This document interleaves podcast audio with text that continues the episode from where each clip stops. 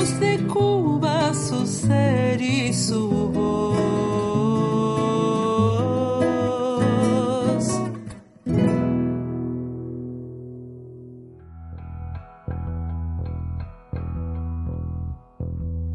Radio Semilla, FM 106.5.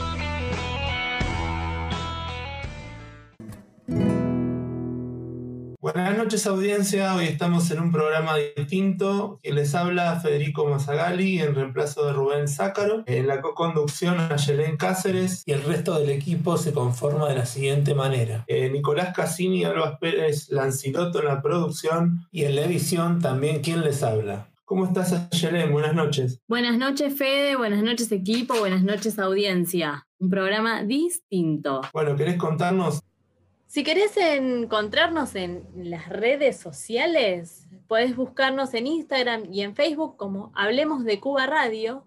Y para contactarte con la Casa de la Amistad Argentino-Cubana de Buenos Aires, busca en Facebook como arroba Casa Argencuba y en Instagram como Casa de la Amistad Argentino-Cubana, todo junto. Si querés escribirnos un correo electrónico, podés hacerlo a casaargentinocubana.gmail. La solidaridad del mundo llega a Cuba. 30 de julio de 2021. Barcos, aviones, gobiernos, asociaciones, ciudadanos participan hoy en un despliegue de solidaridad con Cuba, que nada tiene que ver con intervención ni injerencias. Capac por Orlando Oramas Liam para Prensa Latina. Son las múltiples acciones con las que el mundo responde a la difícil situación en la isla caribeña, donde un duro rebrote de la COVID-19 se acompaña de las penurias acentuadas por el recrudecido bloqueo de Estados Unidos. En Estados Unidos apuestan al final del proceso revolucionario cubano por la vía de la asfixia económica con la que la administración del presidente Joe Biden mantiene 243 acciones de castigo heredadas de Donald Trump. Operación de guerra blanda contra Cuba. La difícil situación sanitaria provocada por la pandemia en la occidental provincia de Matanzas, y antes la batalla contra el bloqueo en la Asamblea General de la ONU, se unían en el lanzamiento de una operación de guerra blanda contra Cuba. Como parte de la operación inundaba las llamadas redes sociales un hashtag que tomó de bandera el SOS cual incitación a una intervención humanitaria, léase con marines y cascos de la Organización de Estados Americanos fueron antecedentes para los disturbios del 11 de julio, alentados desde el ciberespacio con llamados a la violencia y el caos. Al final la tranquilidad volvió a prevalecer en Cuba, pero aquellos reclamos apremiantes para enviar ayuda condicionada desaparecieron del éter, mientras los keipous de la millonaria industria de la contrarrevolución miamense, como siempre, se hacían de las ganancias. Todo lo contrario aconteció en el otro extremo del estrecho de la Florida los cubanos se volcaron en acciones de ayuda a sus compatriotas matanceros. Brigadas sanitarias viajaban de un lado y otro de la ínsula junto a recursos y equipamiento. La Unión de Jóvenes Comunistas, la Federación Estudiantil Universitaria, gremios y organizaciones de la sociedad civil se integraban en este esfuerzo por la vida. Residentes en el exterior y movimientos solidarios.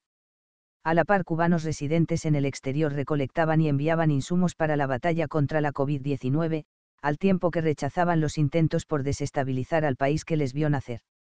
Lo mismo hacían asociaciones de amistad en diversas latitudes.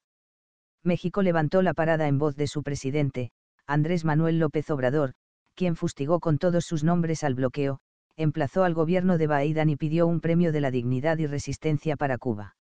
López Obrador envió dos barcos de la Armada Mexicana con una valiosa carga humanitaria, la primera de las cuales llega hoy al puerto de La Habana. Además, México en su calidad de presidente pro tempore de la Comunidad de Estados Latinoamericanos y Caribeños, CELAC, apoyó al país caribeño con una donación de 800.000 jeringuillas para contribuir al enfrentamiento de la pandemia. También este viernes un avión boliviano trae ayuda desinteresada. El presidente Luis Arce afirmó que se trata de un gesto de reciprocidad con la isla. Amor con amor se paga, apuntó. Del otro lado del mundo Rusia envió dos de sus gigantescos aviones de carga, An-124 Ruslan, con 88 toneladas de alimentos y equipos de protección, incluido un millón de mascarillas médicas. Nicaragua también adelantó su aporte en alimentos y medicamentos. 12.000 toneladas de arroz. Vietnam lo hizo otra vez, donó 12.000 toneladas de arroz, ese alimento que no puede faltar en la mesa de los cubanos.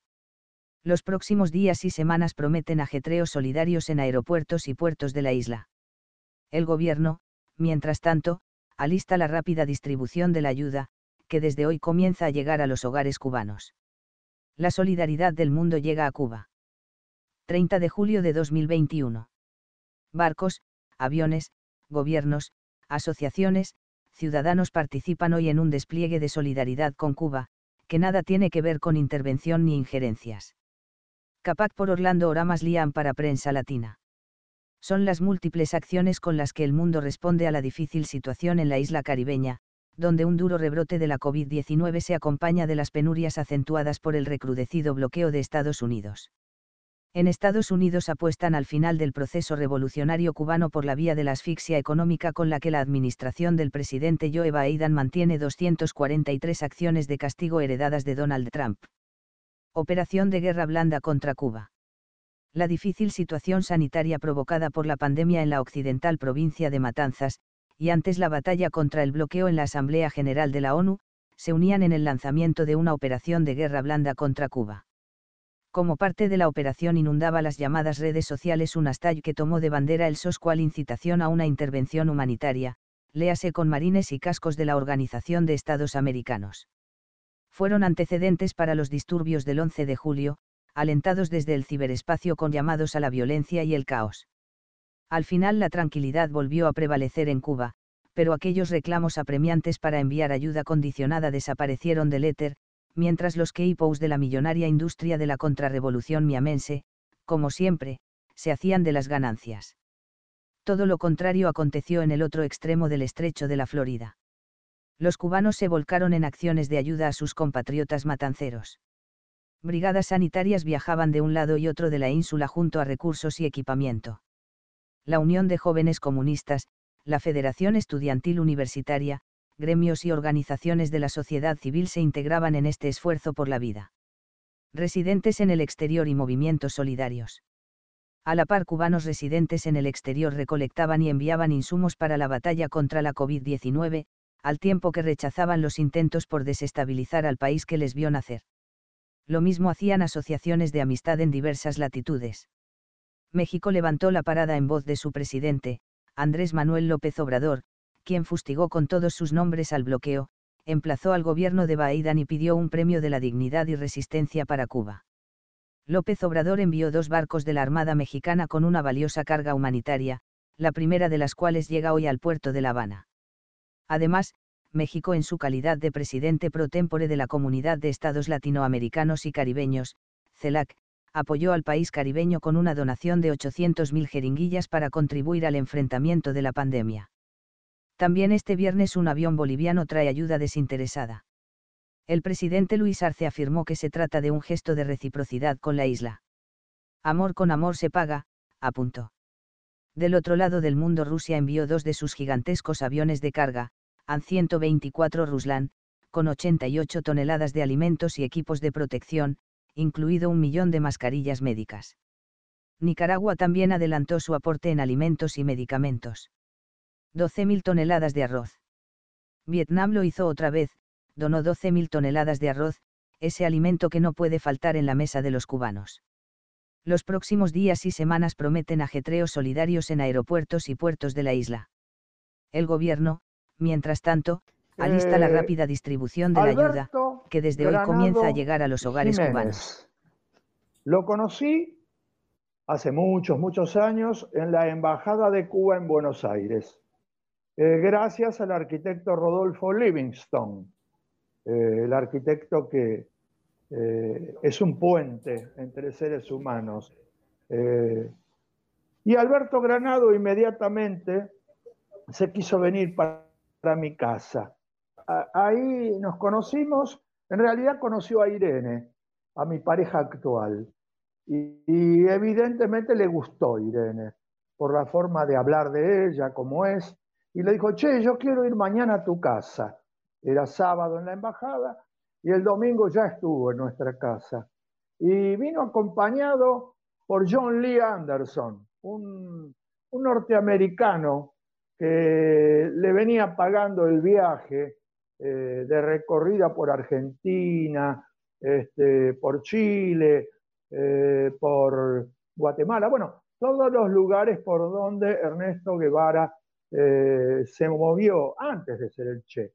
Y este norteamericano, periodista, bueno, vino a nuestra casa junto con Alberto Granado, almorzaron, este, y ocurrió que, que mi mujer lo llamó aparte a Granado y le dijo, este tipo no tiene buena entraña por el periodista, ¿no?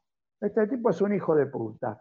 Y, Granado, ah, no, quiso poner paños fríos inmediatamente. Imagínate, no nos conocíamos, no la conocía Irene, y bueno, la calmó. Y bueno, este, nos volvimos al comedorcito diario, donde estaba el periodista, con no sé quién más en ese momento, y seguimos charlando. Y a mí se me ocurrió eh, correr hasta mi biblioteca y buscar un libro, un libro que era un tesoro. Ese libro pequeñito, este, eh, se lo habían dedicado el autor, Eduardo Santa, este, un colombiano, un escritor colombiano, se lo había dedicado eh, a los distinguidos doctores Alberto Granado y Ernesto Guevara, porque todavía no era el Che. Y esa dedicatoria eh, manuscrita con, tinta, a lo antiguo, ¿no? con pluma metálica y tinta, eh, la había este, escrito este Eduardo Santa, el colombiano, en Bogotá.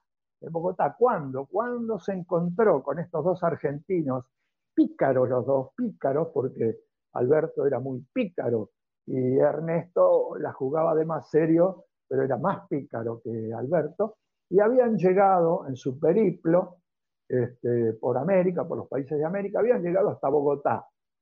Atrás había quedado en Chile la poderosa, eh, que se desarmó con los semejantes caminos que había en aquella época, y después ellos haciendo dedo, eh, viajando en camiones con los mineros y también en, buques de polizones, porque eran dos pícaros, ¿no?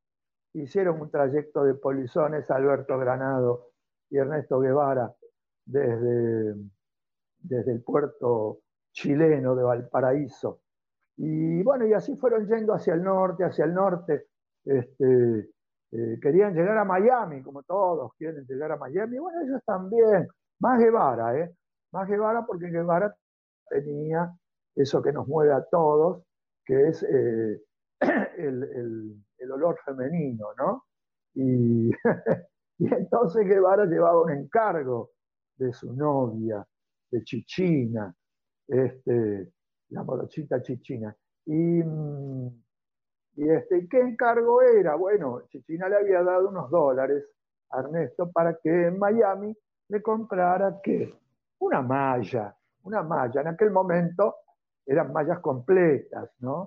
Este, así que costaban más. Ahora es una tirita en el culo y nada más. Este, moquín y chau, así que eh, hoy hubiera sido impensable eso. Pero Guevara iba con los dólares hacia Miami. En realidad, naturalmente, no podía eh, cerrar los ojos a la miseria espantosa eh, con la que se iban cruzando por todo este continente eh, latinoamericano que, que continúa lamentablemente en similares condiciones. Y llegaron a Bogotá y ellos, como pícaros que eran, a cada ciudad que llegaban iban a la universidad, porque ellos eran universitarios. Alberto Granado ya era bioquímico, ya se había recibido de doctor en bioquímica. Su compañero de viaje, Ernesto, no todavía debía 20 materias de medicina, eh, pero había captado mucho, mucho, mucho de medicina y entonces la practicaba. Así que era un doctor eh, sin título. Lo meterían en cana hoy en día. Bueno, eh, y llegaron a Bogotá y se fueron a la universidad y preguntaron por el estudiante más combativo, porque siempre hacían lo mismo. ¿Quién es el estudiante más revolucionario? en Colombia ahora, ¿no? Pero antes lo habían hecho en Perú. y antes lo habían hecho, bueno, en Chile. Este, y entonces aparecía el, joven universitario revolucionario eh, que era llamado por el portero de la universidad, que le decía, hay dos profesores, profesores argentinos que quieren verlo. Y imagínate, el colombiano bajó corriendo las escaleras, doctores, doctor Alberto Granado, doctor Ernesto Guevara, qué placer tenerlos acá. Este, vamos, ¿qué, ¿qué necesitaban? Bueno, queremos hablar con vos de política, le dicen los dos pícaros argentinos y el, colombiano. Bueno, bueno, bueno, vamos a la cafetería de la, de la universidad si hablamos tranquilo. No, no, no, hablamos acá en los jardines, le dice este, Alberto, no, hablemos acá. No, no, vamos. Y bueno, sé, ahí están, uno invitando y los otros fingiendo eh, no querer ir a la cafetería, hasta que después aceptan y entran a la cafetería y el colombiano ofrece un cafecito a cada uno. Y ellos, no, no, no, no, por favor. Y así como 15 minutos también, fingiendo que no querían, y después, bueno, café con leche, sándwiches, y se comen todo a costa del bolsillo de Eduardo Santa, este colombiano escritor. Y entonces pasan siete días en compañía de este muchacho. Y son todos de la misma edad, ¿eh? Alberto y Eduardo Santa y Ernesto, que era un poco más joven. Este, Eduardo Santa se había recibido, se terminaba de recibir de abogado. Y, este, y lo que hizo Eduardo Santa fue convertirse en el Cicerone, o sea, en el guía de ellos, tipo guía turístico, ¿no? de la ciudad de Bogotá. Entonces salían a caminar todos los días los tres amigos, porque ahora eran amigos, y eh, Eduardo Santa les iba contando eh, vida y detalles y sucesos que habían ocurrido hacía mucho o, no, el Bogotazo y, un montón de hechos históricos revolucionarios de Colombia. Y, iban a los barrios nuevos, porque los barrios nuevos se estaban construyendo y entonces podían caminar por las calles eh, de esos barrios nuevos eh, ellos en realidad iban porque también querían ver a las chicas, a las colombianas, ¿no? las muchachas colombianas. Y entonces eh, eh, caminaban por esas calles recién pavimentadas de los barrios nuevos y mientras iban caminando, como eran universitarios, Alberto Granado este, hablaba con Santa sobre literatura rusa y Santa le hablaba de la literatura eh, francesa. Y, Ernesto Guevara, eh, después de escuchar a Alberto y a, Eduardo, mientras caminaban discutiendo sobre la, calidad o superioridad de una u otras literaturas, este, les dijo, a ver, en realidad se lo dijo a Eduardo Santa, porque Alberto ya lo tenía junado a Ernesto.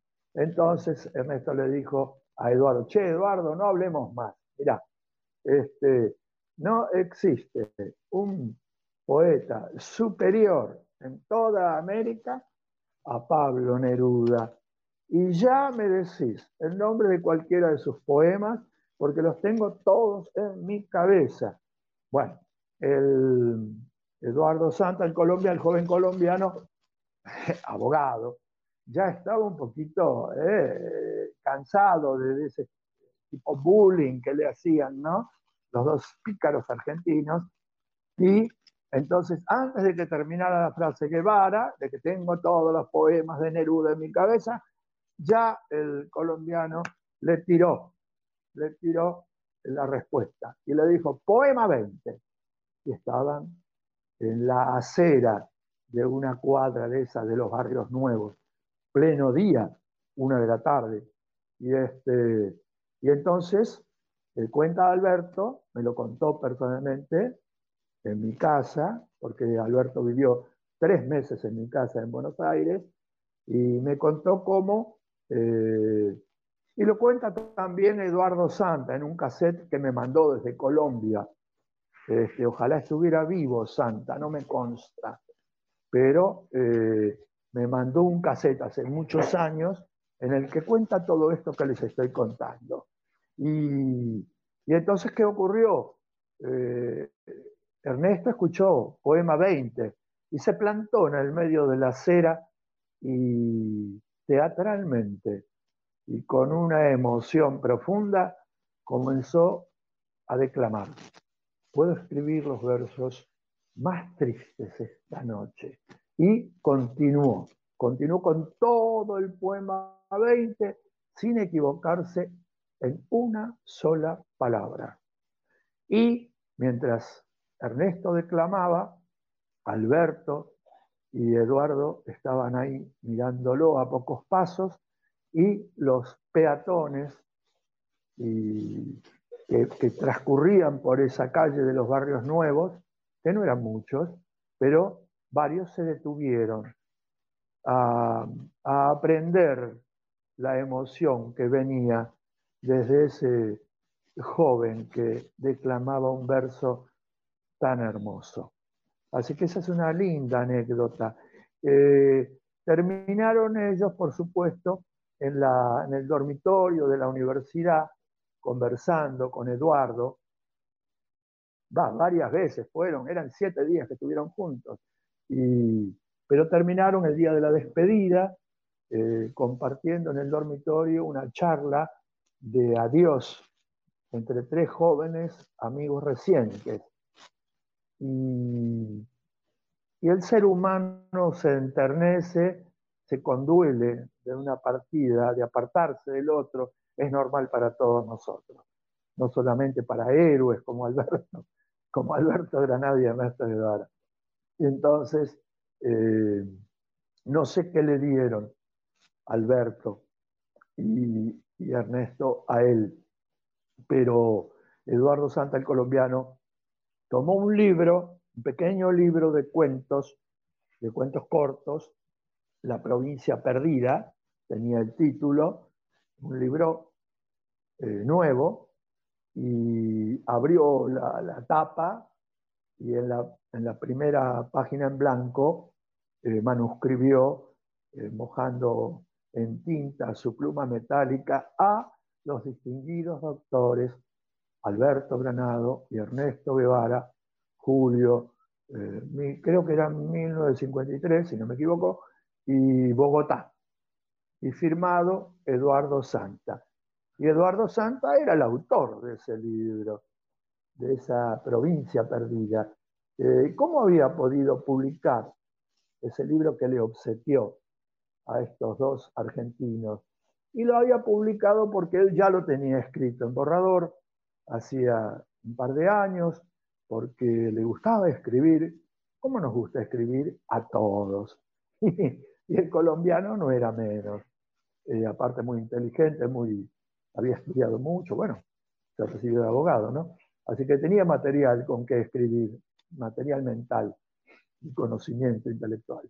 Y mm, entonces les dio el libro, pero ese libro lo había logrado imprimir, imprimió unos, eh, creo que eran 20 o 25 ejemplares porque costaba mucho, las imprentas en aquel momento, él no disponía, él estaba solo en Bogotá, en la capital de Colombia, porque en realidad él era de provincias, ¿no? Entonces, este, eh, creo que era, a ver, a ver, ¿qué provincia? no sé si no era Táchira, me parece. Táchira me suena que era. Y allá estaban sus padres, y los padres son así, las mamás especialmente, tienen a su nene, están en la provincia, pero mandaron a su nene a la capital a estudiar en la universidad. Y entonces cuando el muchachito se recibe, eh, con todos sus compañeros que también aprobaron los exámenes, viene el viaje de fin de curso. Pero un viaje de fin de curso eh, de bogotanos, de colombianos, que planea recorrer las principales ciudades de América Latina, por ejemplo, Buenos Aires, y van a venir naturalmente a conocer la gran Buenos Aires, maravillosa. Este, luego Santiago de Chile y también Montevideo, o sea, iban a hacer una recorrida, viaje de fin de curso, impresionante realmente. pero Eduardo Santa eh, no tenía el dinero, entonces su mamá desde la provincia le envió el dinero. Y cuando él vio ese dinero, le llegó y lo tuvo en la mano, cerró el puño y pensó, acá está mi libro, no mi viaje. Y entonces ese borrador que había escrito de cuentos cortos, este, lo pudo concretar en 20, en 20 ejemplares de un mismo libro llamado La provincia perdida. Y ese libro fue el que le dedicó y entregó como obsequio a sus nuevos amigos argentinos, que ese día se separaron de él. Eh, siguieron, Alberto y Ernesto, siguieron de Colombia, se fueron a Venezuela, y en Venezuela, eh, bueno, a cada, a cada país que llegaban iban inmediatamente a un laboratorio, a un hospital, bueno, querían trabajar, ellos iban buscando trabajo para poder subsistir. Y Alberto consiguió, consiguió un excelente puesto en un enorme laboratorio de Caracas, Venezuela. Y Caracas en aquel momento era norteamericana, no era de Venezuela era norteamericana, como todo Venezuela, como el petróleo que era venezolano. ¿eh? Así que este, eh, Norteamérica es, eh, por supuesto, para los elegidos de los pobres morían en esas mismas calles de hambre.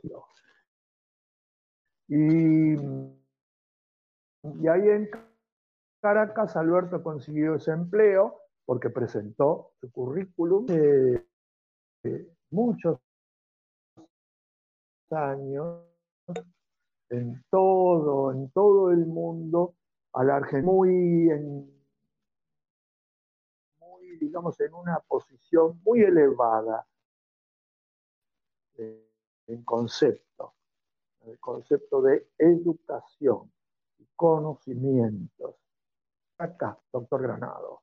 Y Granado era petizo, pero pegaba unos saltos que parecía que tuviera dos metros. De alegría porque iba a ganar en dólares, viejo, en dólares. Y hacía lo que le gustaba, porque él era bioquímico recibido y en un gran laboratorio de tres pisos, que era un edificio enorme. Bueno, ahí se puso a trabajar Alberto Granado y era joven, Alberto, y presumido, como somos todos los varones, presumidos, y, entonces, al margen de, la, de los microscopios y, los elementos de química que él tenía que manejar para los análisis y todo, estaban a el riesgo. ¿Qué riesgo era? ¿Contagio? No, las enfermeras. Enfermeras venezolanas, jóvenes, atractivas y y acá estaba don Alberto, Mial, Mial, le decían Mial, Alberto Granado. ¿Por qué? Porque su abuela, cuando él era pequeño, le decía mi Alberto, mi Alberto.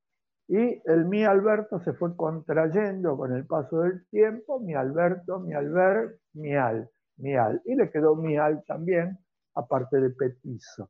Entonces, Ernesto Guevara lo llamaba con los dos apelativos, los cambiaba, según como le viniera en gana. Y, este, y ahí quedó Mial o el petizo, rodeado de enfermeras, y parecía una metáfora de, un hombre nadando, un argentino joven, nadando en el mar Caribe, rodeado de tiburones, que eran las, las enfermeras. Y él eh, pensando que era el dueño de todas, naturalmente, ¿no? Este, hasta que una de ellas, bueno, le clavó los dientes. Y, esta mujer estuvo también con él, con Alberto Granado, viviendo en mi casa, así que la conocimos, con mi pareja actual, con Irene, eh, profundamente la conocimos a ella, a la venezolana, con la que Alberto Granado en Venezuela tuvo, se casó primero y tuvo dos hijos venezolanos. Y, si se nos dijera que somos casi unos románticos, que somos unos idealistas inveterados, que estamos pensando en cosas imposibles y que no se puede lograr de la masa de un pueblo el que sea casi un arquetipo humano, nosotros le tenemos que contestar una y mil veces que sí, que sí se puede.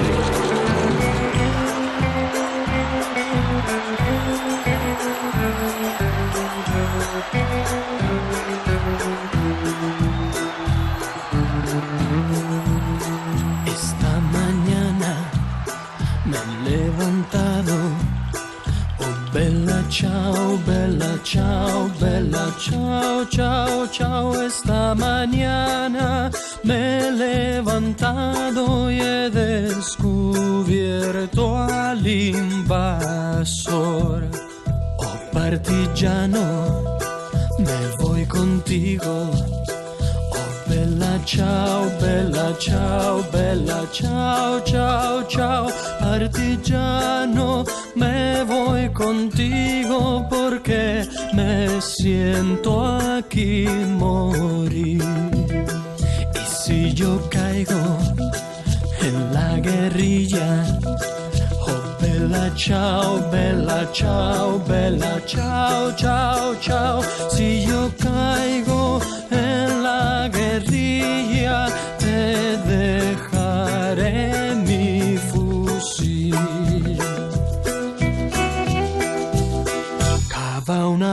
fosa en la montaña. Oh, bella ciao, bella ciao, bella ciao.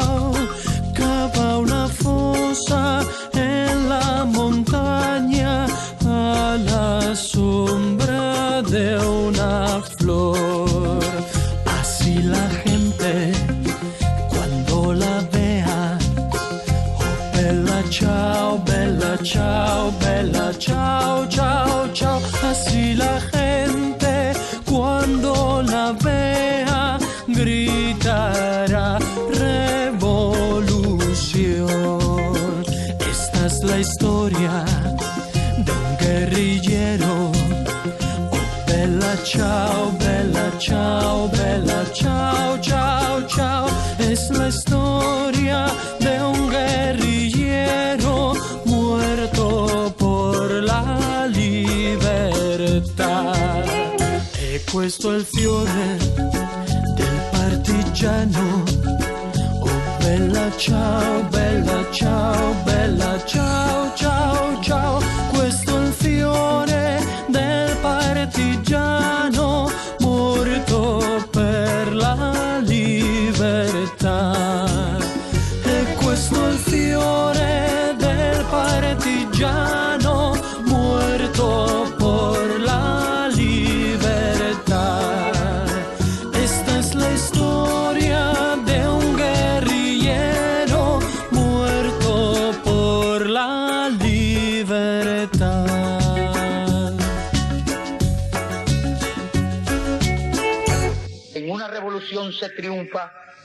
se muere, si es verdadera.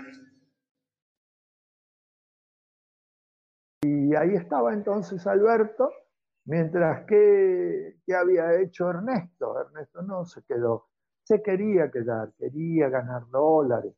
Desesperado Ernesto por los verdes, por el dólar blue, el dólar solidario y todos los dólares que tenemos en Argentina. Este, y eh, Ernesto entonces se despidió de Alberto y, eh, ah, ¿por qué no consiguió el trabajo? Cuando le dieron el trabajo en el laboratorio a Alberto, este, Alberto saltaba de alegría y entonces Ernesto dijo, yo también quiero trabajar aquí. Y entonces el funcionario del laboratorio, el director, le dijo, ¿cómo no, doctor Guevara? Por favor, permítame su este, título. Y, en ese momento Guevara todavía, dije, no era médico, debía 20 materias de medicina toda, en ese momento. Después las aprobó, pero eso fue más adelante. En ese momento no tenía el título y dijo, uy, me lo olvidé en Buenos Aires. O sea, mentira piadosa. Era un piadoso mentiroso. Ernesto. Y bueno, uno está en un país extraño, este, necesita comer, necesita mantenerse, no está acostumbrado a robar. Entonces, mintió. Pero fue una mentira piadosa. Pero no le sirvió de nada porque el director dijo, bueno, en ese caso, doctor, lamentablemente no le podemos dar el trabajo, porque era un laboratorio serio. Y, este, y entonces ya quedó sin esperanzas Ernesto y le dijo a Alberto, bueno, yo sigo este, eh, para Miami. Y así fue. Este, Guevara terminó en Miami, pasando creo que una quincena de días, eh, no tengo precisión de eso, pero bueno, allá compró la malla para Chichina, porque todavía llevaba esos pocos dólares que muchas veces Alberto le decía, che, gastémoslo, que tenemos hambre, compremos con los dólares, vayamos a un hotel a dormir como la gente, no podemos estar tirados siempre en el barro y cagándonos de frío. Y, este, y Ernesto siempre, no, no y no. ¿eh? ¿Cómo iba a gastar él el dinero de su novia? Ni de nadie, porque Ernesto era así. Así que este le compró el traje de baño a Chichina. Y después volvió, volvió para la Argentina. Eh, no tenía un mango, él, no tenía un dólar blue, ni un dólar solidario, ni nada. Así que se aprovechó que su familia tenía tantas ramas con otras familias, esa oligarquía argentina aristocrática, eh, de apellidos, de lustre, a veces sin dinero, sin tanto dinero. Pero bueno, acá había una especie de tío o pariente que, que trabajaba llevando y trayendo eh, caballos de polo a Miami, de Argentina a Miami. Siempre hubo ese, nexo con esta Sodoma y Gomorra que es Miami, este, Sodoma y Gomorra del mundo, de Latinoamérica, horrible Miami, por lo que, por lo que se genera ahí ya estuvo Palito allá, ya estuvo, tantos políticos argentinos allá viviendo, este, y, los, y los cubanos gusanos, este, que lo único que, que decían es que Cuba vuelva a ser el prostíbulo de Estados Unidos, que no lo va a ser nunca, patria o muerte. Esa va a ser la constante. Y entonces, bueno, eh, Ernesto volvió así a la Argentina, pero estamos hablando de Granado. Entonces, Alberto Granado, ¿qué ocurre? Está lo más bien, ¿eh? porque se relaciona con la alta sociedad caraqueña, ¿eh? y ganando en dólares, y con dos hijos hermosos, y una mujer más hermosa, y entonces, ¿qué ocurre? Pasan dos años, o tres, y un día suena el teléfono. Y la llamada es desde Cuba.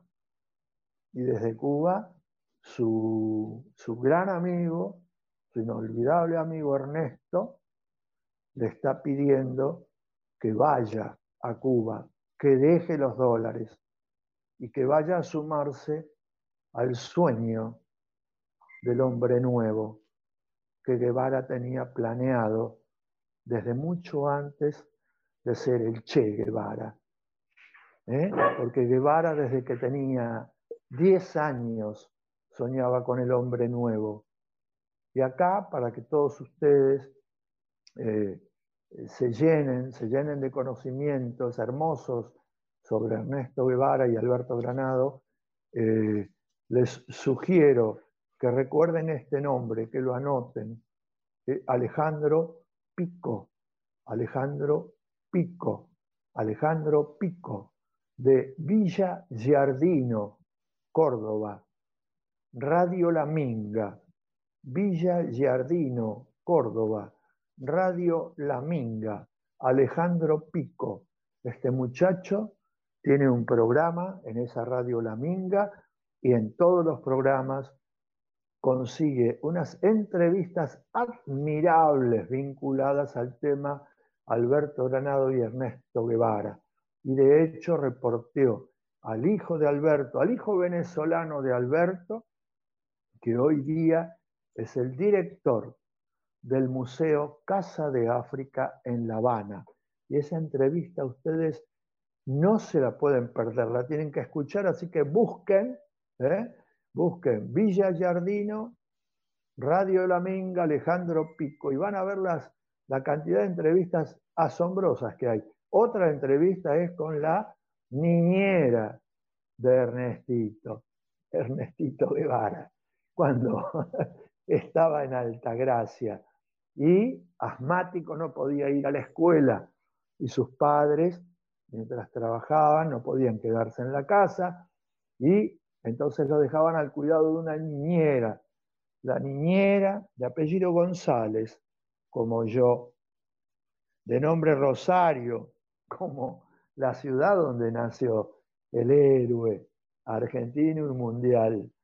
Y entonces Rosario González, eh, la niñera del Che, eh, bueno, lo controlaba, lo cuidaba, porque tenía unos ataques de asma terribles, Ernestito, por eso no iba a la escuela.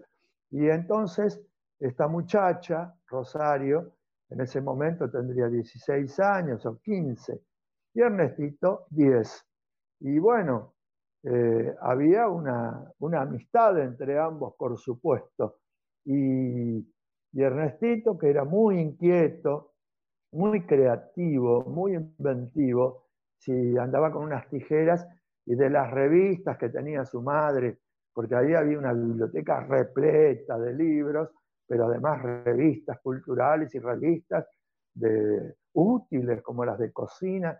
Entonces él recortaba este, recetas culinarias y se las daba a la piba esta, a Rosario, a la niñera de él, a la piba de 15 años o 16, que no sabía leer ni escribir.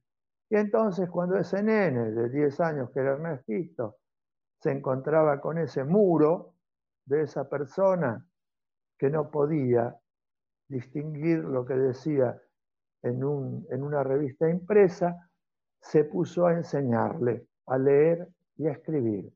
Ernesto Guevara de la Serna, Che, era, uf, me emocioné, un alfabetizador infantil. No enseñaba a infantes, era un infante que enseñaba. Eh, y bueno, vamos a Alberto nuevamente que está lo más tranquilo en Caracas y recibe la llamada de un hombre que logró viajar desde México junto con otros revolucionarios, con un abogado, Fidel Castro Ruz, y el hermano de él, Raúl Castro Ruz, y un sastre cubano que vivía en Estados Unidos, Camilo Cienfuegos, y, unos 75 hombres más.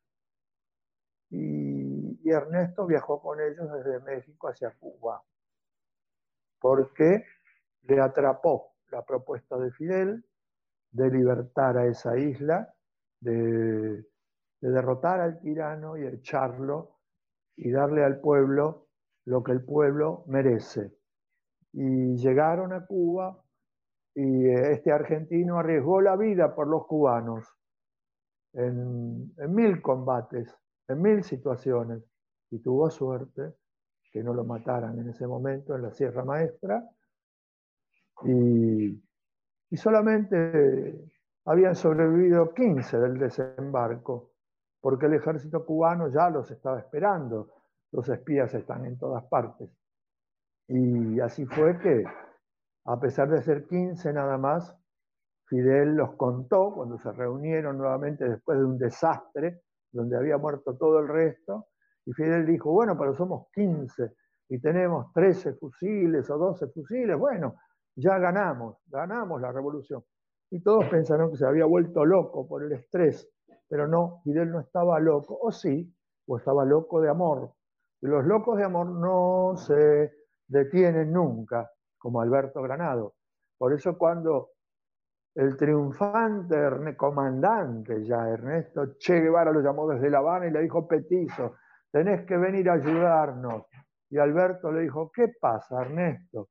Y entonces eh, el Che le dijo, se nos fueron los médicos, la mitad de todos los médicos de Cuba se tomaron el avión y se fueron a Miami. No tenemos médicos.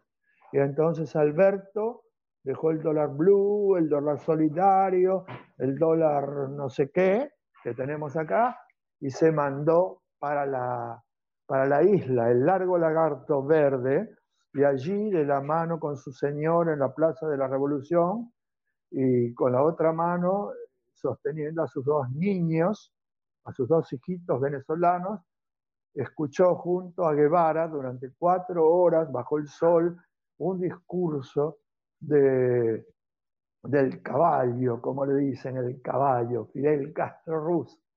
Y cuando terminó el discurso, eh, Ernesto lo miró a los ojos y Alberto le dijo, me quedo. y se quedó. Para felicidad de Cuba, para orgullo de los argentinos que conocemos esta anécdota, porque no te lo va a contar el diario La Nación, ni el diario Clarín, ni Ámbito Financiero, ni ninguna de esas porquerías digitales que eh, están asociadas a todos estos medios de incomunicación oligarcas que acabo de mencionar. Entonces, Alberto Granado llegó a Cuba y, como les digo, viajaron los dos juntos hasta Santiago de Cuba y allí un argentino, un cordobés, petizo, ¿eh? mi amigo Mial, porque fue mi amigo en esos tres meses que estuvo en nuestra casa, mi amigo Mial fundó la primera escuela de medicina de Santiago de Cuba, 1961.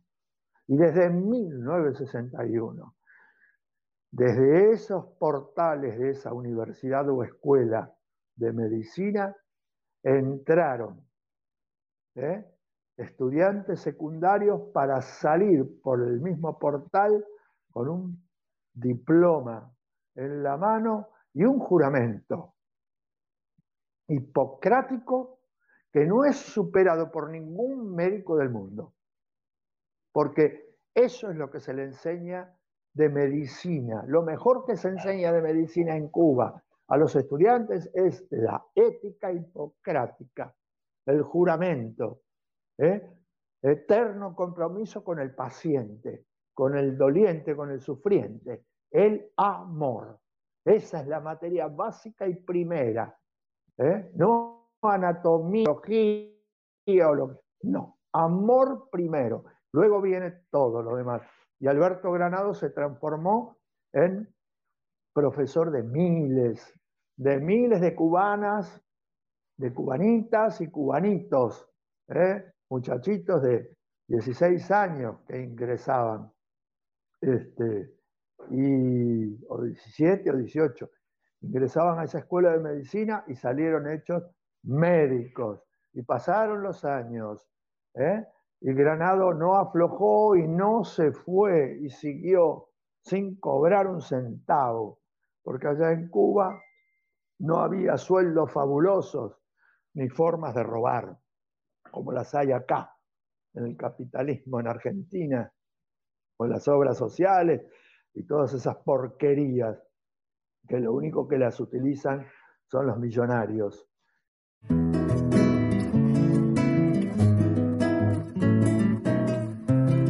Hablemos de Cuba, su ser y su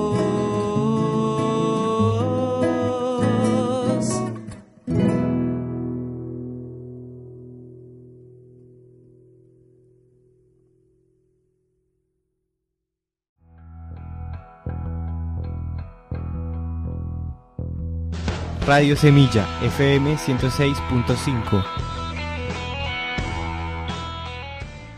Miles de argentinos condenan bloqueo de Estados Unidos a Cuba. 31 de julio de 2021. CAPAC con información del Instituto Espacio para la Memoria y Prensa Latina. El Instituto Espacio para la Memoria hizo entrega al embajador cubano en la Argentina, Pedro Pablo Prada Quintero, de las firmas de apoyo a Cuba reunidas en una declaración emitida por el IEM apenas iniciada la renovada ofensiva de los Estados Unidos contra la isla.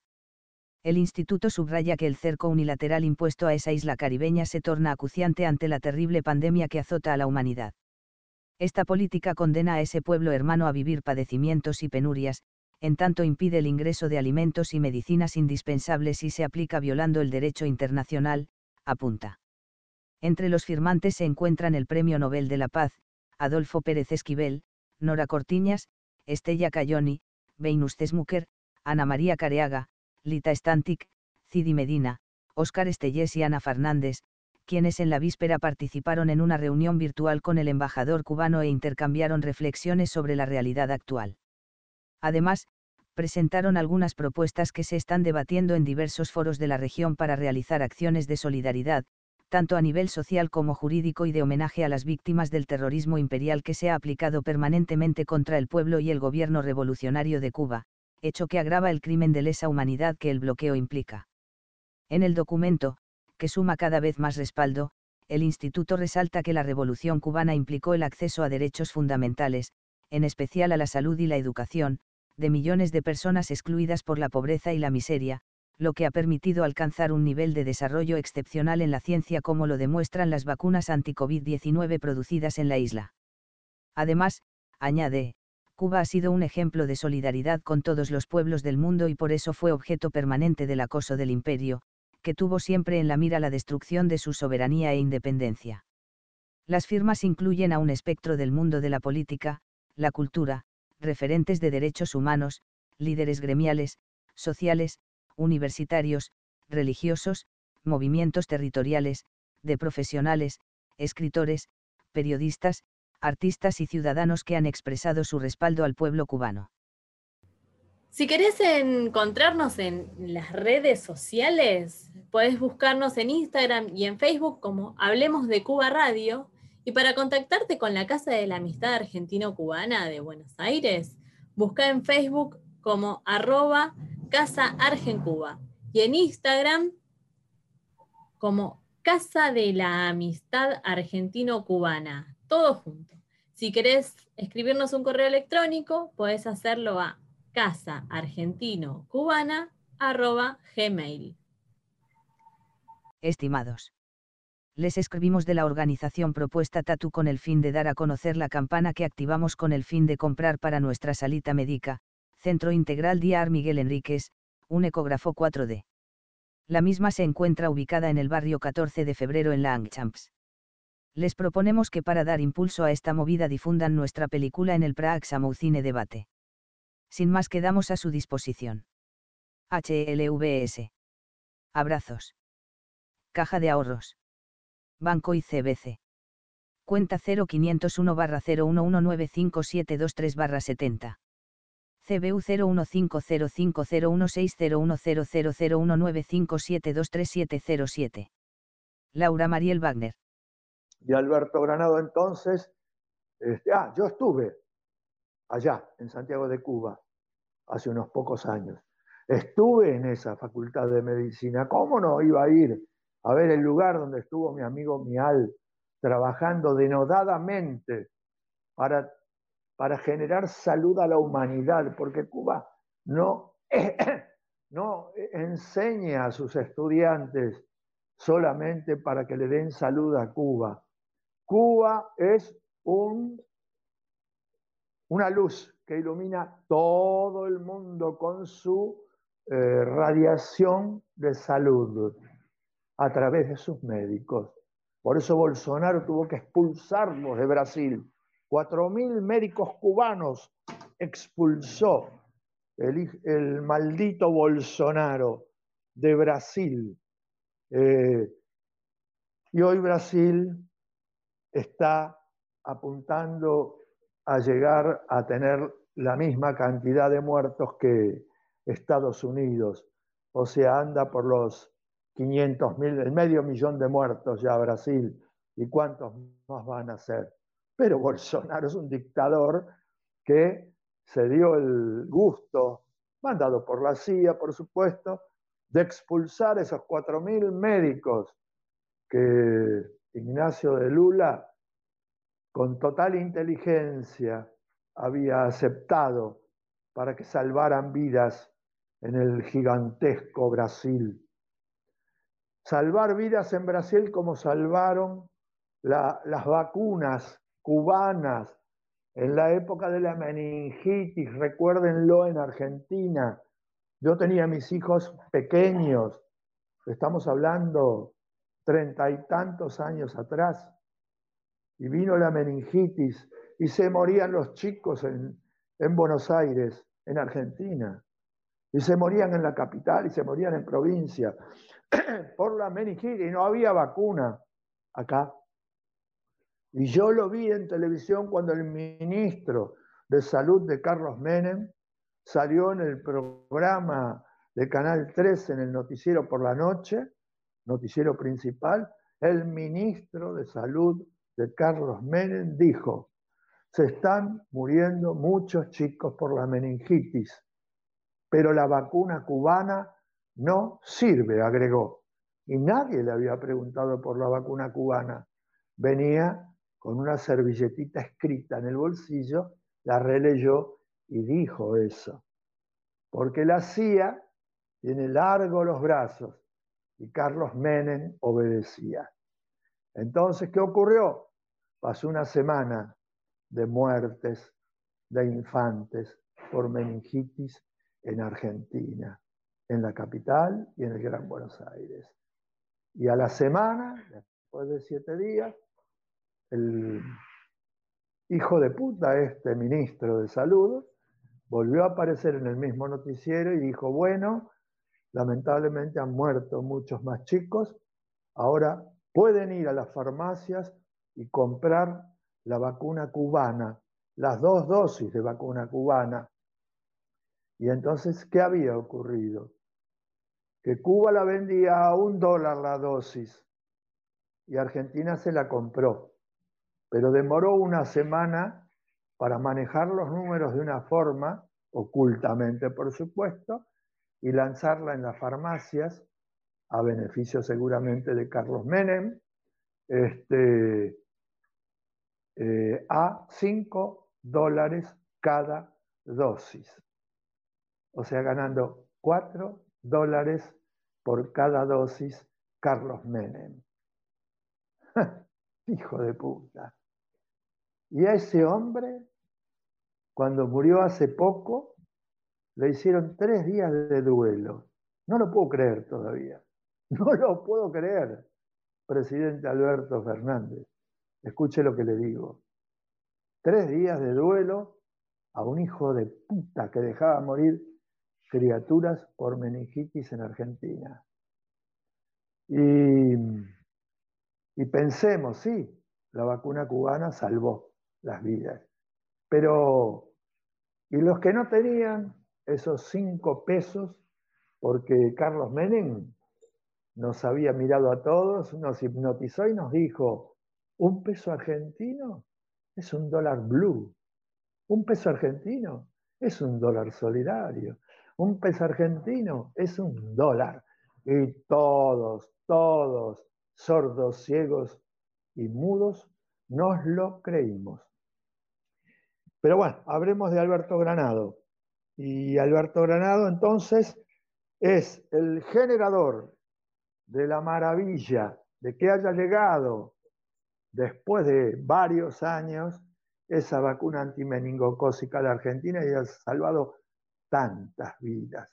Y para que vean la diferencia entre Argentina y Cuba, les cuento que en el momento de la epidemia de meningitis, acá en la capital, yo tenía, yo, Eladio González, Toto, fundador del primer museo sudamericano al comandante Ernesto Che Guevara, en 1996, les digo que tenía yo a mis hijos eh, con cobertura del hospital alemán. Mi mujer, la madre de mis hijos, de mis dos hijos y yo, cubiertos con el pago de, naturalmente, muchos dólares, porque era el peso argentino, era dólar, eh, para salvaguardarnos de cualquier enfermedad que pudiéramos este, adquirir.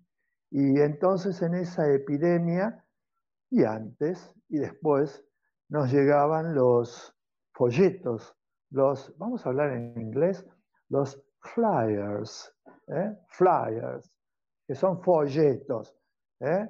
trípticos o lo que sean de difusión, a todo color, carísimos, papel brillante del hospital alemán. ¿Y qué nos decía el hospital alemán en plena epidemia? Y nos decía, sí, la cantidad de muertes que había ocurrido, pero ahí mismo nos decía que los socios del hospital alemán no tenían que preocuparse demasiado porque estaba ya este, determinado por las estadísticas que la mayor cantidad de muertes ocurría en, eh, fuera de la capital, en provincia de Buenos Aires. Miren qué, qué mensaje el hospital alemán. Ni que lo dirigiera Hitler, ni que las criaturas fueran judíos. Dios me libre. Por Dios, las cosas que han pasado en Argentina y yo no hice nada. Qué tragedia. Bueno, Alberto Granado hizo mucho, pero no lo cuentan los medios de comunicación argentinos. ¿eh? Hay que llegar a enorgullecerse de este gran hombre, aunque fuera petizo, bajito, Alberto. Y, este, y a ver, a ver, a ver, ¿qué más? Albertito. Eh, bueno, naturalmente, eh, estuve varias veces en La Habana, en la casa de Alberto. Eh, Alberto ya estaba grande, estaba bueno, él fue chueco siempre. Y el chueco este jugaba muy bien al rugby en su juventud. Muy inteligente, porque era pícaro, y eso es básico en cualquier deporte. Vean a Maradona si no. Y, este, y Alberto Granado, eh, como era un poco mayor que Ernesto, ahí en Córdoba eh, había eh, fundado, digamos, o creado un club de rugby y él era el entrenador, se había instituido como entrenador. Y Ernesto, que era compañero de, secundaria de los hermanos de Alberto Granado, que estudiaban en Córdoba capital, este, eh, Ernesto, bueno, se acercó a Alberto y le dijo, mira, yo quiero jugar al rugby. Y Alberto le dijo, uy, pero vos sos asmático, porque se conocían, porque era amigo de los hermanos sos asmático, este es un juego muy violento, no podés, no vas a poder participar. Y Ernesto, que era muy terco, muy tesonero y muy estoico, eh, le dijo, mira, probame.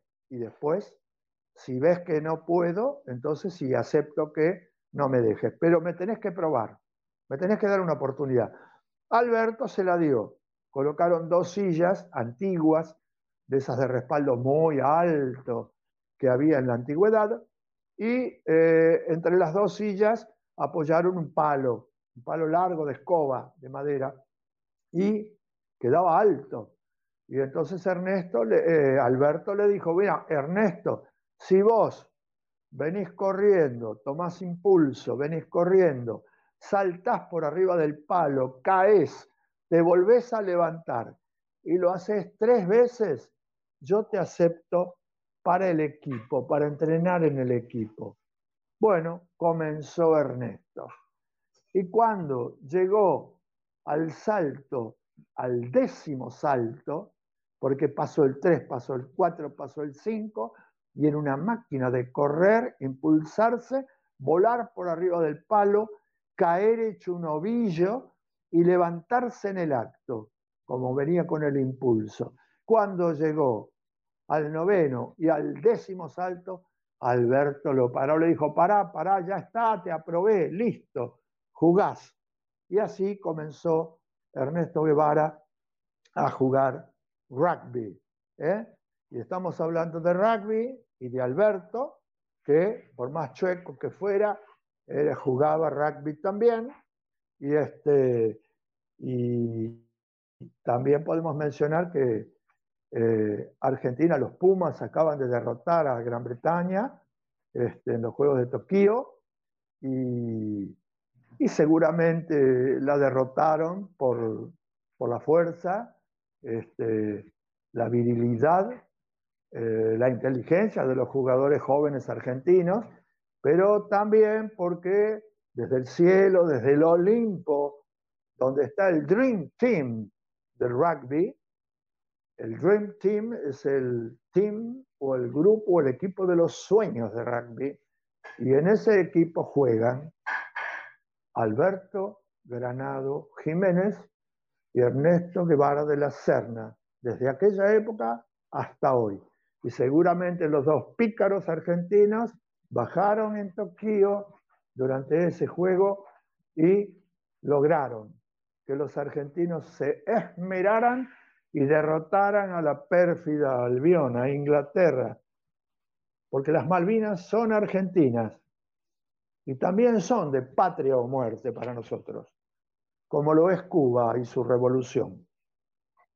Y en Córdoba capital una anécdota también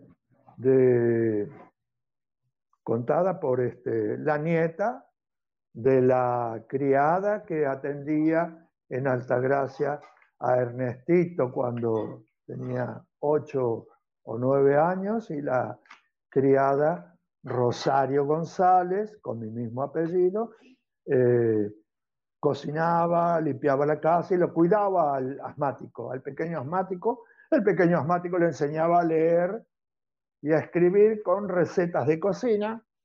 Y esa muchacha, Rosario, bueno, pasaron unos años y dejó de trabajar con ellos y fue a trabajar a otros lugares y terminó en Córdoba Capital. Y en Córdoba Capital hay un colegio secundario y esta mujer, ya hecha una mujer hecha y derecha, eh, de unos 20 eh, años, ya no con 16, sino 22 o 20, Rosario González iba caminando con su cartera, vestidita, y pasó por la vereda de enfrente del colegio secundario donde había un grupo de ocho o diez muchachotes y eh, escuchó que como que la llamaban. Entonces se puso tensa porque se sabe lo que son los muchachos eh, provincianos, ¿no?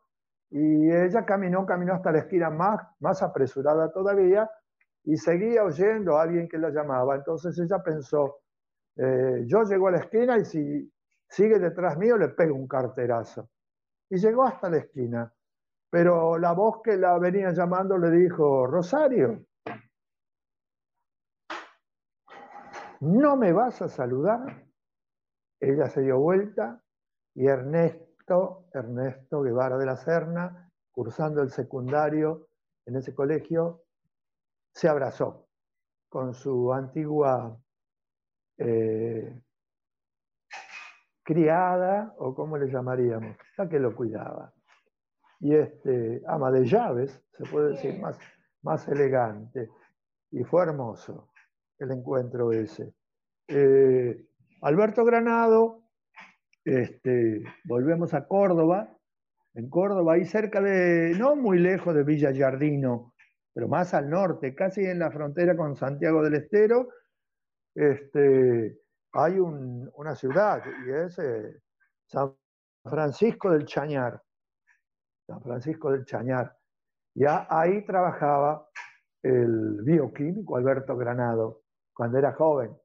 Eh, administraba la farmacia del leprosario, porque era un leprosario donde trabajaba Alberto, en San Francisco del Chañar, al norte de Villa Yardino. Villa Yardino es donde está la Radio La Minga, que les dije, escuchen a Alejandro Pico con las maravillosas entrevistas radiales que le hace a toda la gente que ha estado vinculada con Alberto Granado y Ernesto Che Guevara. Pero volvamos al Chañar. Ahí estaba el leprosario y ahí estaba Alberto como administrador de la farmacia. Y Ernesto Guevara se mandaba desde Córdoba capital con su bicicleta, su bicicleta motor, y lo iba a visitar a su amigo. ¿Para qué lo iba a visitar Alberto Granado? Para que él le permitiera entrar en el leprosario y pudieran juntos estudiar con los microscopios y los aparatos que había y los libros, estudiar la lepra, porque era, era, un, era un mambo, era un imán que tenían los dos de, de descubrir la cura para la lepra, era el sueño de dos hombres nuevos, Alberto Ganado Jiménez, Ernesto Guevara de la Serna, y también agréguenle el nombre de los que están escuchando, porque ustedes pueden ser hombres nuevos, pero van a tener que abrevar, van a tener que conocer estos detalles de estos grandes argentinos para emularlos, tomar ejemplo e intentar, porque es posible, es posible un mundo mejor. Y Alberto Granado y Ernesto Guevara, ¿por qué se movían con ese interés, ese sumo interés en descubrir la cura para la lepra? Porque habían abrevado de un gigantesco hombre nuevo anterior al Che Guevara, un premio Nobel de medicina, de, perdón, no de medicina, de la paz. Premio Nobel de la paz. El doctor Albert Schweitzer. El doctor Albert Schweitzer en África, cuando Ernesto y Alberto eran criaturas, ya estaba en África haciendo una obra, una maravillosa obra humanística con 300 negros, con 300 indígenas que estaban perdidos en medio de la selva, y hasta ahí llegó Albert Schweitzer con sus conocimientos de médico, este suizo alemán, y con su eh, carisma y sus creencias religiosas también. Y a Dios rogando, pero con el mazo dando. Él creía en Dios, pero él se desvivía por operar, por curar, por vacunar a los negritos, por enseñarles higiene a esas madres negras de 12, 13 años, a esas negritas que quedaban embarazadas y les tenía que enseñar higiene para que cuando amamantaran a los bebés después no los, no los arriesgaran a contagiarse con el, cuerpo sucio, los senos, eh, las mamas sucias que el chico mamaba y se enfermaba. Y venía la diarrea y morían, bueno, morían como mueren en nuestra Argentina los infantes en Formosa, Santiago del Estero, Tucumán, bueno, todo el norte argentino, todo el sur, todo el Gran Buenos Aires, donde hay miseria, donde hay desconocimiento, donde hay ignorancia, porque la ignorancia mata.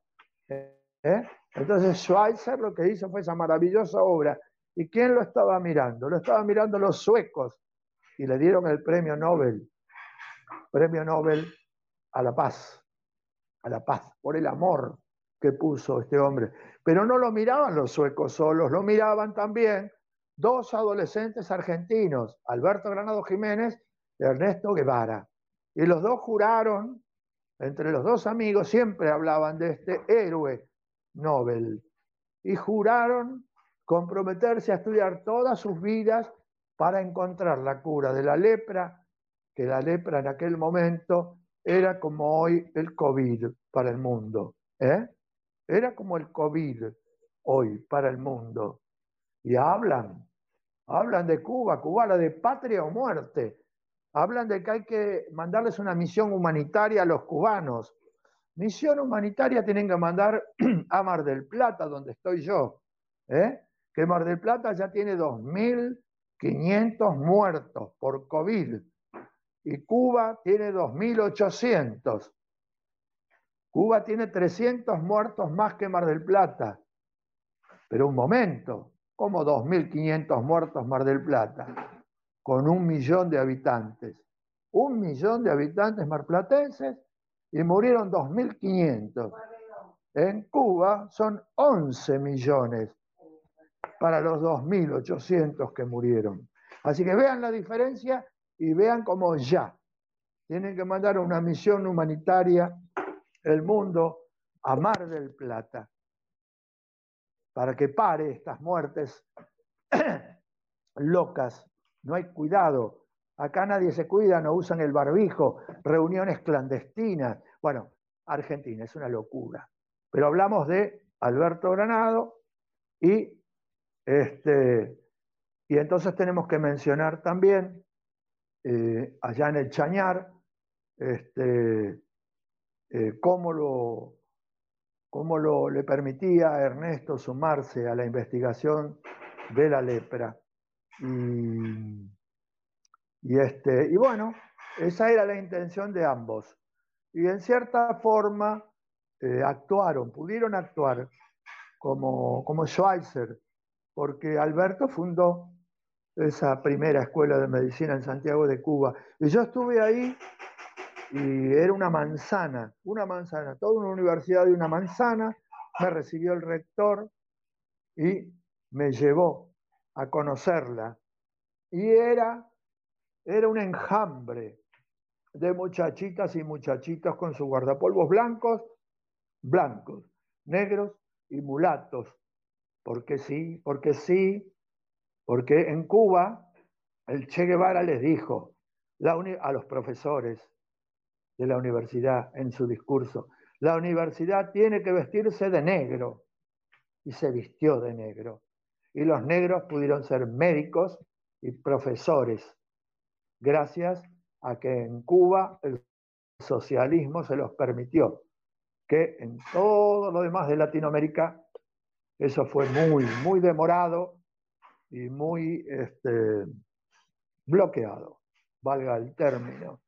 Así que este, en esa Universidad de Santiago de Cuba, primera escuela de medicina, eh, me acompañó el rector y después de conocer las aulas, los laboratorios, toda una maravilla, y los jardines y esas, esas aulas luminosas que parecen un, bueno, un paraíso. Eh, y también me llevó el rector eh, a conocer el gigantesco jardín del pulmón de la manzana. Y el gigantesco jardín es todo césped, como si fuera una cancha de fútbol, y solamente un árbol en el centro.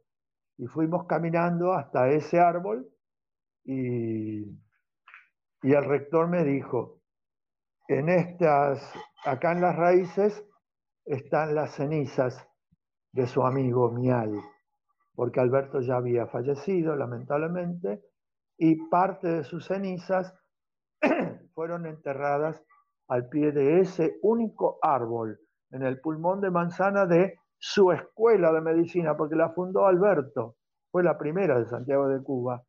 Y me emocioné mucho, me apoyé en el árbol, eh, pensé en mi amigo y escuché la voz del rector que me decía, ¿y qué le parece la, estatua, la escultura? Y yo dije, ¿qué escultura? Claro, el árbol era grueso y me, no me permitía ver lo que había 10 metros del otro lado, en toda esa ese césped cancha de fútbol. ¿Y qué era? A 10 metros del árbol, una escultura que reproducía exactamente al petizo granado con la misma posición de la espalda un poco corva y, las piernas chuecas. Y ahí tenía la única escultura que había en esa escuela era del cordobés, de Alberto Granado Jiménez. Miren qué homenaje. Y para colmo después me llevó el rector hasta el museo que tiene esa escuela dentro de esa manzana. Y el museo en homenaje a quién? A Alberto Granado Jiménez. Y allí pude disfrutar todas las fotografías de la fundación, de las diferentes eh, camadas de él con los estudiantes que, salían doctorados y mil fotos más, porque un museo muy grande, me, me dio envidia. Ojalá tuviéramos en la capital federal un museo así. Así que Alberto Granado Jiménez vive y es de patria o muerte. Porque logró eh, que desde Cuba llegaran a todo el mundo esas brigadas Henry Reeb, ¿eh? que han ido a Italia a salvar vidas y que fue el gobierno italiano tuvo que reconocer y agradecer esas brigadas que Bolsonaro expulsó. Pero eh, bueno, vamos a cerrar porque ya es larga la cosa, creo, y vos este, elimina lo que, lo que te parezca de más, las vacilaciones, eh, Federico, este, eliminalas, no hay ningún problema, vos tenés todo para decidirlo. Y lo que quiero decir por último es de que la viuda de Alberto Granado eh, ha escrito un libro, ella, sobre su esposo. ¿eh? Así que prepárense para intentar encontrarlo cuando llegue a Buenos Aires ese libro, porque es imperdible, ¿no? Y además, eh, este, bueno, seguiremos otro día con más recuerdos, porque realmente inolvidable. Ah, una, eh, ¿dónde vivió Alberto Granado? En nuestra casa, en Caballito, en una casa, un PH muy grande. ¿Y de quién había sido ese PH? Eh, años atrás, por los años 76, de una familia, eh, una familia argentina, de un abogado peronista, judío, Mario Gerardo Jakub Chervin, a quien eh, los miserables del proceso genocida fueron a buscar a su estudio en Plaza Lavalle, lo secuestraron, lo torturaron, lo asesinaron y su cuerpo nunca apareció. Él vivía en esa casa. Muchos años después la compramos con mi pareja actual, con Irene. Y en esa casa eh, vivimos con nuestros hijos y milagrosamente años después viajamos a Cuba y en Cuba, Cuba nos dio vuelta a la vida con solo verla, con solo olfatear el oxígeno de allá y ver la luz caribeña y ver a su gente. Y nos transformamos. Y cuando volvemos de Cuba, surgió Chau Loqueo, la Escuela de Solidaridad con Cuba, este, que mandaba tres toneladas, tres toneladas por mes de ayuda solidaria a Cuba en aquel momento que era el periodo especial. Tres mil kilos mandábamos por mes de solidaridad a Cuba, sin parar, durante seis años, hasta que Carlos Menem, el miserable, nos lo prohibió y la aduana no nos dio más la firma, porque teníamos que pedir la firma en la aduana para que fuera esa donación. Y el gobierno argentino, Carlos Menem, hizo todo lo posible para no dejar eh, que siguiéramos ayudando a la, Cuba de patria o muerte. Este, así que Alberto Granado vivió y durmió y almorzó y cenó y desayunó y leyó, porque era un lector empedernido, se leyó toda mi biblioteca eh, y vivió en la casa de un desaparecido, de uno de los 30.000. Pero ojo, que el Che es el 30.001, porque hay mucha izquierda interesada en que no se hable del Che. Por eso la derecha, a la derecha le resulta fácil ocultarlo, calumniarlo, porque hay una buena parte de la izquierda que se suma a ese ataque y ese ocultamiento. Y en esa casa del desaparecido fue donde fundé el primer museo al comandante Ernesto Che Guevara. ¿Eh? Eso fue en 1996.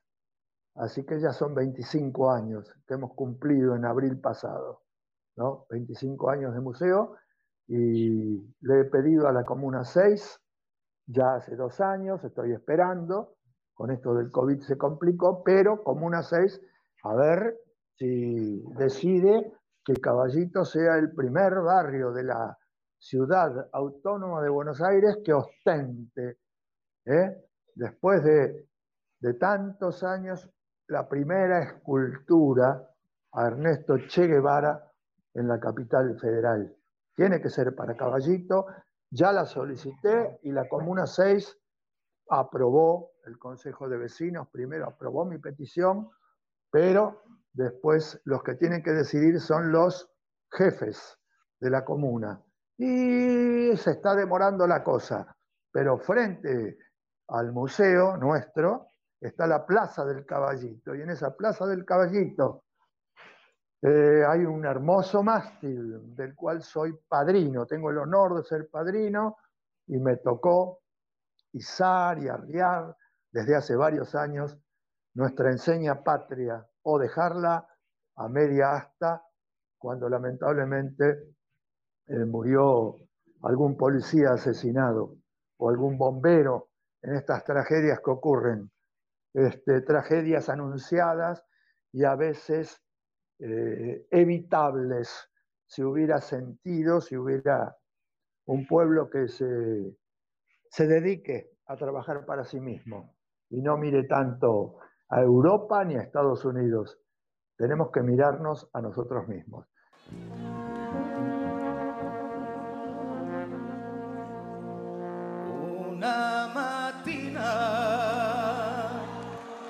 Sono svegliato, oh bella ciao, bella ciao,